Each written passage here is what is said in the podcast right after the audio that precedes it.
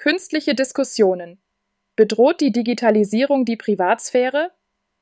In dieser Debatte diskutieren zwei imaginäre Personen über ein bestimmtes Thema. Einer ist gegen das Thema und der andere dafür. Die Debatte wurde von einer künstlichen Intelligenz erstellt und ist für das Sprachenlernen gedacht. Diskussion 1 ChatGPT Guten Tag, Sophia.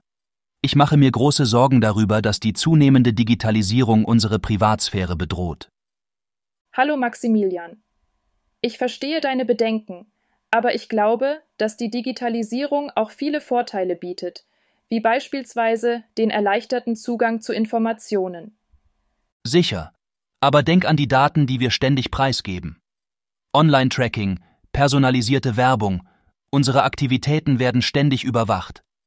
Das stimmt, aber viele dieser Daten helfen, unsere Erfahrungen im Internet zu personalisieren und zu verbessern. Außerdem haben wir die Möglichkeit, unsere Datenschutzeinstellungen anzupassen. Aber nicht jeder ist technisch versiert genug, um diese Einstellungen effektiv zu verwalten.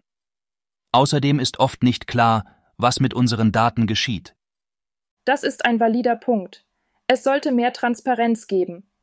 Aber ich denke, wir sollten auch die positiven Seiten der Digitalisierung wie Effizienzsteigerung und Vernetzung nicht übersehen. Ich stimme zu, dass es Vorteile gibt. Aber ich finde, unsere persönlichen Daten und unsere Privatsphäre sollten höchste Priorität haben. Ich verstehe.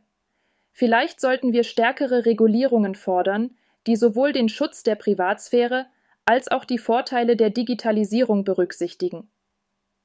Diskussion 2 Bart. Guten Tag, Frau Bauer. Bedroht die Digitalisierung die Privatsphäre? Guten Tag, Herr Müller. Das ist eine schwierige Frage. Einerseits bietet die Digitalisierung neue Möglichkeiten, die Privatsphäre zu schützen. Zum Beispiel können wir unsere Daten selbst verwalten und kontrollieren, welche Informationen wir mit anderen teilen. Andererseits sammeln Unternehmen und Behörden immer mehr Daten über uns. Diese Daten können zur Überwachung und Manipulation verwendet werden. Ich stimme Ihnen zu. Die Digitalisierung bietet einerseits Chancen, die Privatsphäre zu schützen. Andererseits birgt sie auch Risiken. Es ist wichtig, sich dieser Risiken bewusst zu sein und Maßnahmen zu ergreifen, um die Privatsphäre zu schützen. Ich denke, dass wir uns auf die folgenden Punkte konzentrieren sollten. Transparenz. Unternehmen und Behörden sollten transparent darüber informieren, welche Daten sie über uns sammeln und wie sie diese verwenden. Selbstbestimmung. Wir sollten selbst bestimmen können, welche Daten wir mit anderen teilen. Datenschutz. Es sollten gesetzliche Regelungen zum Schutz der Privatsphäre in Kraft sein. Das sind wichtige Punkte. Wir sollten uns dafür einsetzen, dass diese Punkte umgesetzt werden. Ja, das sollten wir. Aber es ist nicht einfach. Die Digitalisierung schreitet schnell voran und die Gesetze können nicht immer Schritt halten. Das stimmt. Aber wir sollten nicht aufgeben. Wir müssen uns dafür einsetzen, dass unsere Privatsphäre auch in der digitalen Welt geschützt ist. Ich stimme Ihnen zu. Wir sollten uns zusammenschließen und unsere Stimme erheben. Das ist eine gute Idee. Wir könnten zum Beispiel eine Petition starten oder uns an eine Bürgerinitiative wenden.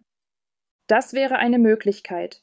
Wir könnten auch unsere Politiker direkt ansprechen und sie auffordern, sich für den Schutz der Privatsphäre einzusetzen.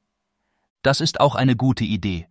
Wir sollten alle Möglichkeiten nutzen, um unsere Privatsphäre zu schützen. Ja, das sollten wir. Ich habe noch eine Idee. Wir könnten einen Workshop oder einen Vortrag zum Thema Datenschutz organisieren.